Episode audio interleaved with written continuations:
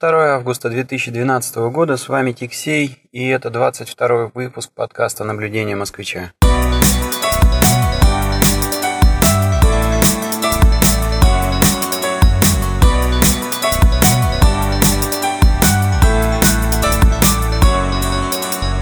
И снова выпуск записывается, сидя за рулем в промежутках между работами. Основная работа у меня закончилась, но появилась возможность немножко подработать, надо помочь э, настроить компьютеры а, и локальную сеть знакомым. И сразу после работы вот э, поехал в их направлении, но так как э, был зазор полтора часа, пошел, перекусил тут в какой-то забегаловке и буквально на салфетке набросал шоу-ноты для этого выпуска. Ну и сейчас, собственно говоря, вернулся в машину, закрылся, Вроде тут относительно тихая стоянка, и никто не должен а, сильно мешать записывать этот выпуск. Ну, разве что, может быть, иногда будет слышно проезжающие машины рядом. Ну, так вот, давайте же передвигаться в сторону э, тем сегодняшнего подкаста. И э, хотел я сначала поговорить о церкви на Кипре. Ну, как многие, наверное, знают, Ципа, Кипр, он а, тоже а, православный, да, то есть изначально здесь до раскола жило две а, общины, это была турецкая община и греческая, так вот, греки как раз были православные, турки мусульмане, но после раскола, естественно, получилось так, что турки живут на севере и греки живут, значит, на юге. И, соответственно, когда я говорю Кипр, я подразумеваю именно а, греческий Кипр. Вот, и здесь, конечно же, основная религия это православие. И, а, ну, я даже так на вскидку затрудняюсь сказать, а есть ли тут вообще, в принципе, на этой стороне мечети. Наверное, есть. Я вот так вот э, вспомнил, кажется, в Лимассоле что-то видел. Но, в общем, очень и очень их мало. Основная религия – православие. Причем так исторически сложилось, что церковь на Кипре очень и очень сильная и э, очень богатая. То есть э, церкви принадлежит очень много земель, а, даже какие-то компании, а, вернее, в каких-то компаниях церковь э, является совладельцем. Ну вот, например, как в предыдущем выпуске про алкоголь, когда рассказывал, там фигурировала такая компания Кео, часть э, акций которой принадлежит церкви. Ну, в общем, э, церковь здесь очень сильная, очень богатая. А мы, а я имею в виду э, русские, тоже исповедуем православие. Ну, по крайней мере, вот в моей семье, в моем окружении все в общем-то, православные. А, но, но у нас есть, конечно, а, некоторые отличия. Ну, первое, а, это Кипр, он не игрался, ну, грубо говоря, вот существуют же какие-то старые календари, новые календари, честно говоря, я не очень разбираюсь тут в деталях, вот, но есть разница которая заключается в том, что вот Кипрская церковь, она живет по одному календарю, а, а наша а, церковь, она осталась по, по старому календарю, и вот некоторые праздники поэтому не совпадают. А, но, собственно говоря, не, не, не это главное, а главное то, что где-то сейчас а, я прикидываю, пять месяцев назад, да, а, у меня родился второй сын, и мы приняли решение его покрестить, причем решили покрестить здесь, э, на Кипре. И здесь, на Кипре, есть э, русские церкви, э, есть в Лимассоле, есть в Ларнаке. Вот как раз в Ларнаку, в Ларнаку мы и поедем крестить сына. Ну, и собственно говоря, всю прошлую неделю, а, даже, наверное, прошлые две недели я а, посвятил тому, чего, если честно, не ожидал.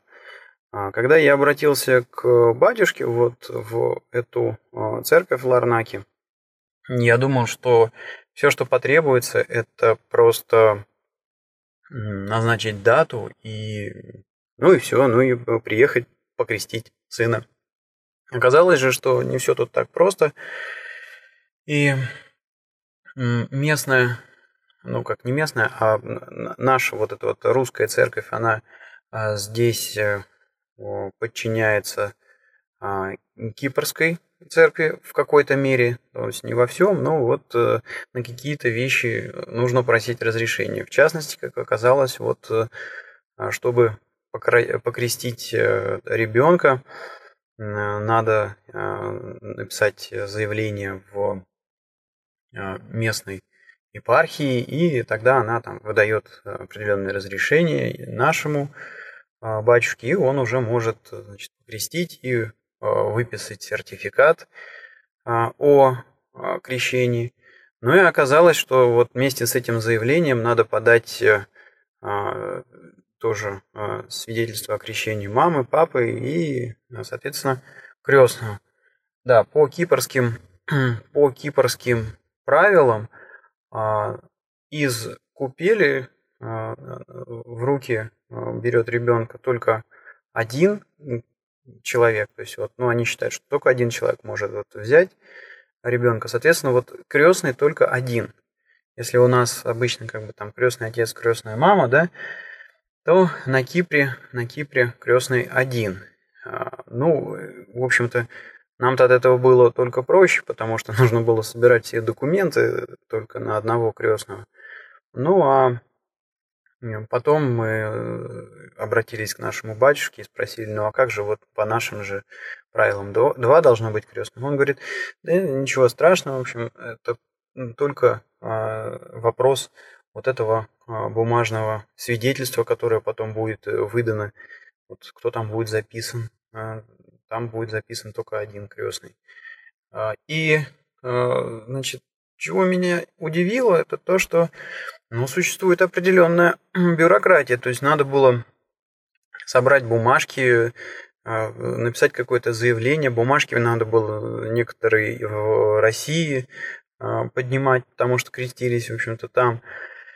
Ну и в какой-то момент я даже задался а, вопросом, а что ж, вот если по какой-то причине не удается собрать этих документов, ну, все-таки мы здесь, на Кипре, да, а крестились в России. И вот если бы не, не было у нас там каких-то друзей, родственников, чтобы что же там, грубо говоря, Бог не принял бы нашего ребенка. Вот. Но очень быстро все мои сомнения развеял батюшка и сказал, что, ребят, не переживайте, даже если у вас не получится какие-то бумажки собрать, э, я в любом случае покрещу вашего сына, просто э, невозможно будет выпустить сертификат официальный о крещении. Ну, тут вот я как-то все-таки подуспокоился, потому что, ну, в моем понимании религия-то она должна быть выше, выше вот всякой этой бумажной волокиты.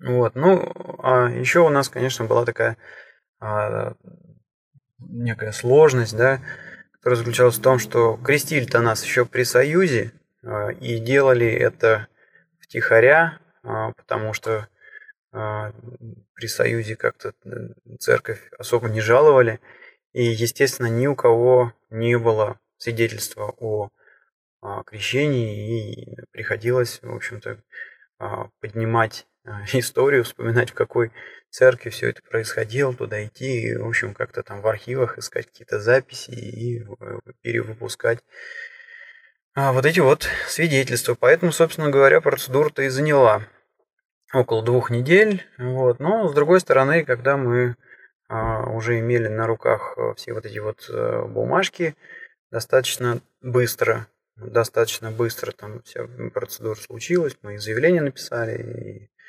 как-то документы все подали, поэтому тут, наверное, наверное, не, не стоит катить бочку да, на, на, на всю эту бюрократию. Но, тем не менее, вот э, еще раз повторю, что само наличие какой-то бюрократии в церкви меня немножко немножко удивило. Хотя, наверное, если поразмыслить логически, ну, должны же они тоже какие-то записи вести.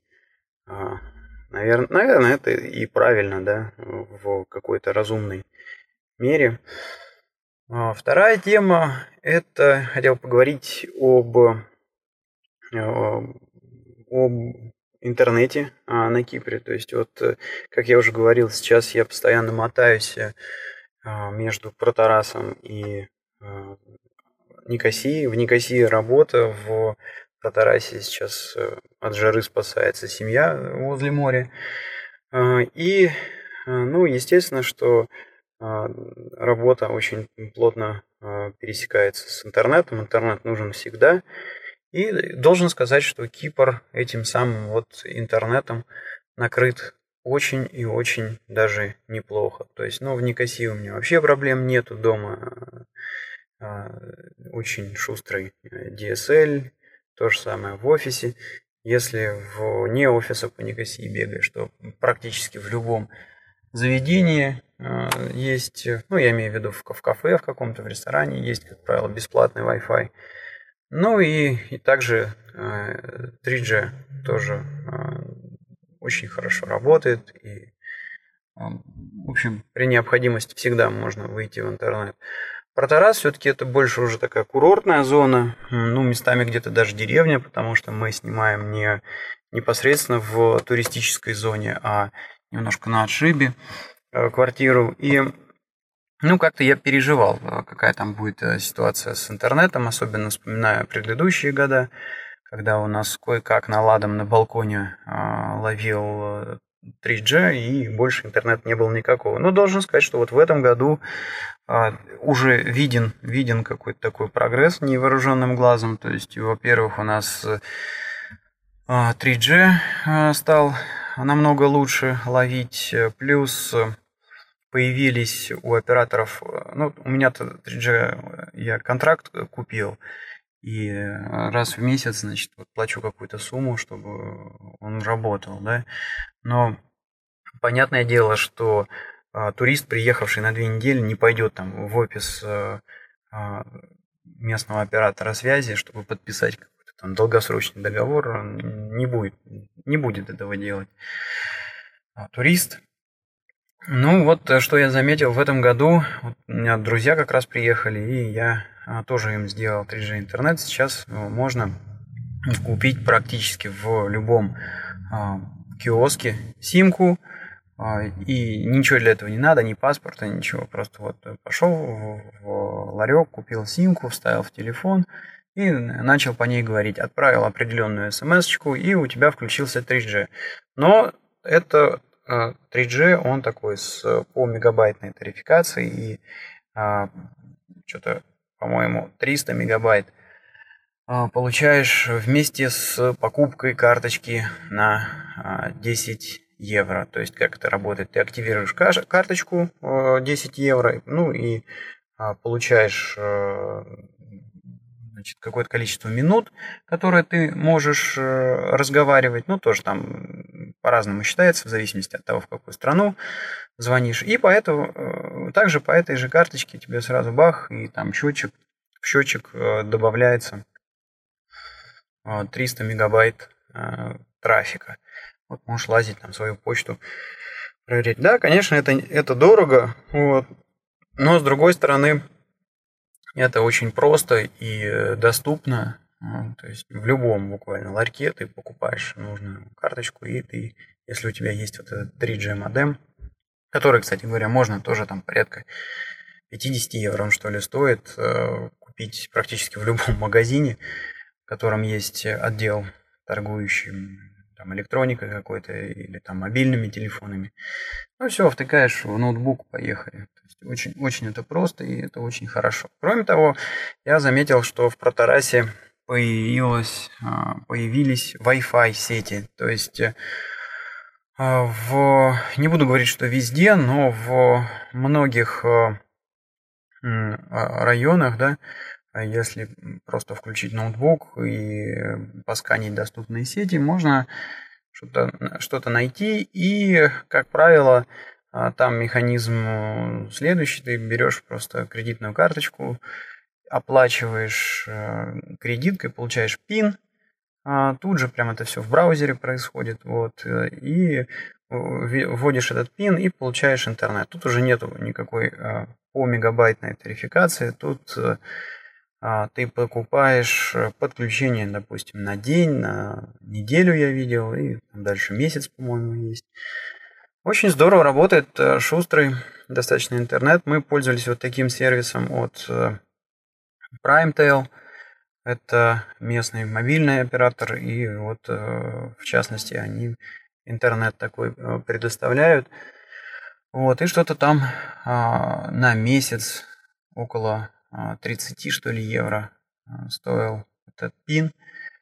Ну и все, уводишь, пользуешься. Единственное, там было ограничение, что у тебя по одному пину одновременно сидеть может э, одна машина. То есть, если ты, грубо говоря, купив пин, попытаешься десяток машин подцепить к сети, то этого не получится сделать. А, в общем, новая подключенная машина выкидывает предыдущую. Но все равно, а, все равно э, должен сказать, что с интернетом все очень и очень достойно в Протарасе, в Никосии. И это, и это хорошо, да. А, дальше а, я а, уже говорил, что вот э, интернет я покупал для приехавших друзей. Друзья приехали из Москвы, тоже, значит, с ребенком отдохнуть, покупаться на море, позагорать. Ну и постоянно друзья проживают в Москве. Я в Москве уже, получается, не был полтора года. И мне было очень интересно у них э, вот, узнать. Они здесь, получается, живут э, а, не, не в отеле, а тоже вот так в квартире и ездят сами, покупают продукты, все, что необходимо там для жизни, какие-то вот эти вот э, бытовые товары. И мне было интересно вот узнать их впечатления, дешевле, дешевле ли вся вот эта вот фигня необходимая для жизни. Ну, еда, там, химия какая-то, да средства личной гигиены. Дешевле ли они здесь э, или, или в Москве? То есть вот как обстоят дела с ценами на продукты. Ну и практически по всем а, позициям, от алкоголя до, я не знаю, какой-то бытовой химии, а, фруктов э, и овощей, люди говорят, что Кипр дешевле. А, то есть э, жизнь, жизнь подешевле обходится на Кипре. Ну и слава богу, э, что могу сказать. А, так как э, я постоянно сейчас езжу между Протарасом и а, Никосией, у меня появилось достаточно много времени, когда можно слушать книжки, аудиокнижки. И вот Прямо сейчас я а, слушаю очень интересную книжку, очередную книжку на английском языке, которую я скачал с сайта audible.com. Значит, э, и книжка эта называется The Master Switch. Uh, и написал ее Тим Ву. А, да, вот и называется она, да самое, я только пол названия сказал. называется она The Master Switch, The Rise and Fall of Information Empires. Uh, как это перевести-то? Это uh, подъем и падение, подъемы и падение информационных империй. Очень интересная книжка, uh, рассказывается о именно вот о информационных э, империях в Америке, начиная с а, таких э, компаний, как э, Bell Systems, это вот компания, которая фактически а, телефонизировала а, Америку, да, и потом значит, превратилась в AT&T, до значит, появления радио, а, до появления теле, телевидения.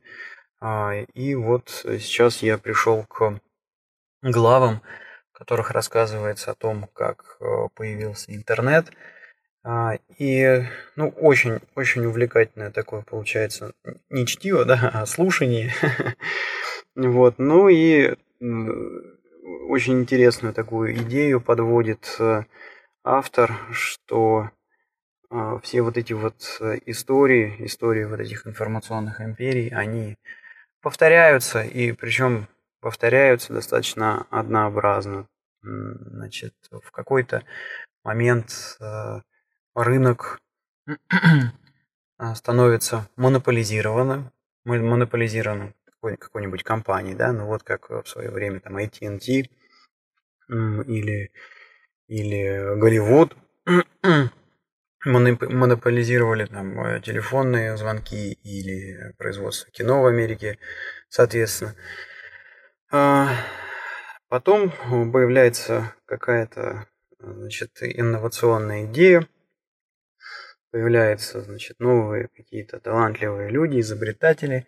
А, ну, а, например, например, Bell Systems, они как-то недооценили FM-радио и обычное тоже радио они делали упор на то, что значит, вот, э, вещание должно идти по их существующей инфраструктуре, то есть по их системе проводов и всячески препятствовали появлению и распространению радио. Но, э, тем не менее, тем не менее, значит, вот такие вот идеи появляются, и они выстреливают, приводят к разрушению бывших э, устоявшихся империй, да, и а, потом вот эти вот компании инновационные сами превращаются в новые империи и постепенно становятся из компаний добра компаниями зла, и дальше а, уже начинают как-то пытаться себя защитить и э, тормозят а, развитие других каких-то инноваций, которые происходят э, за пределами этих э, компаний. Ну, очень, очень такая интересная книжка, и вот э, свою, свою вот эту вот идею, да, что вот такие циклы происходят постоянно. Автор очень классно обкладывает рассказами про всевозможные компании. И, ну, в общем, если это интересно. Интересная эта тематика, очень рекомендую послушать.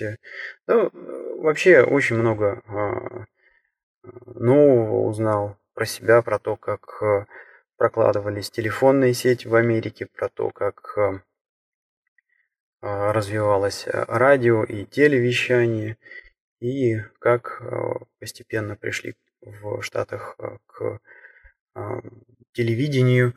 И, кстати говоря, кстати говоря, тоже вот э, очень интересный там рассказ про значит, индустрию, индустрию кино, кино, про кинотеатры, про производство фильмов для кинотеатра, про то, какие монополии там тоже в Америке случились в ходе развития этих индустрий и как, в общем, Штаты пытались с монополиями бороться. Ну, очень увлекательно.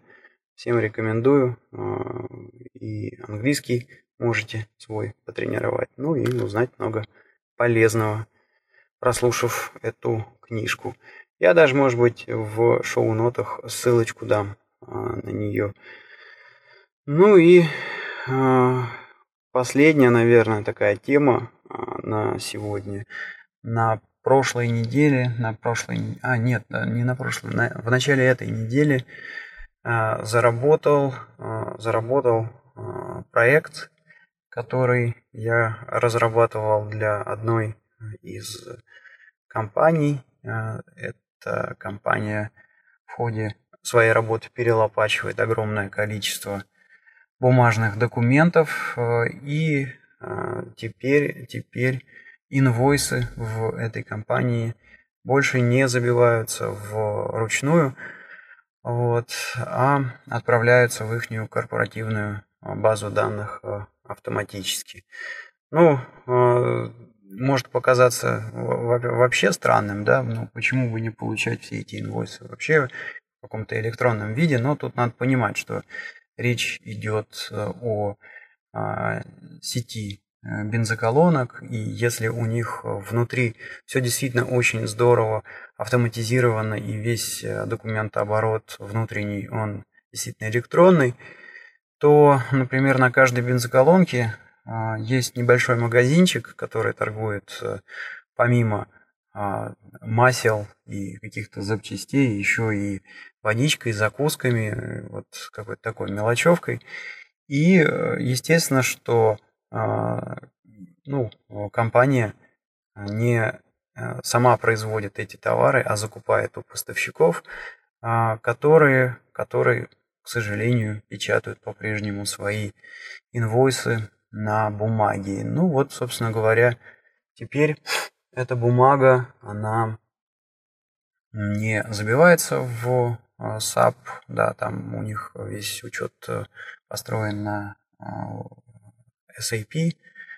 Вот, теперь, значит, э, инвойсы берутся, сканируются, и вся критичная информация, там, дата, номер инвойса, поставщик, табличка с детализации, за что выставлен этот инвойс, оно вот захватывается моими шаблонами и отправляется напрямую в SAP. Ну, очень-очень приятно осознавать, что а, да, ты тут поковырялся, конечно, и там какое-то количество времени потратил, чтобы отладить, а, отладить проект, но вот теперь люди им пользуются, и, а, в общем-то, результат твоих трудов, результат того э, времени, которое я истратил на написание кода, а, он приносит пользу людям. И это здорово. Э, Еще более приятно то, что люди довольны и рекомендуют, э, рекомендуют это решение каким-то своим коллегам и помимо этого видят, что могут автоматизировать еще какие-то процессы, Э, и, похоже, будет еще а, заказы, будут еще заказы на разработку там, новых шаблонов, новых э, проектов. И это здорово. И это здорово. Ладно, думаю, что я достаточно наговорил для очередного выпуска. Не забывайте оставлять ваши комментарии и задавать какие-то вопросы в блоге этого подкаста по адресу www xey.ru или же на подкаст-терминалах arpod.ru и podfm.ru, где я тоже, а, где я тоже публикую эти подкасты. Ну все, а, желаю всем хороших, а, да, наверное, хороших выходных, потому что, скорее всего, выложу я этот выпуск завтра. Завтра у нас уже пятница. И, естественно, все так или иначе будут думать о выходных. Вот хороших выходных – и хороших дум об этих выходных вам и желаю. Все, пока.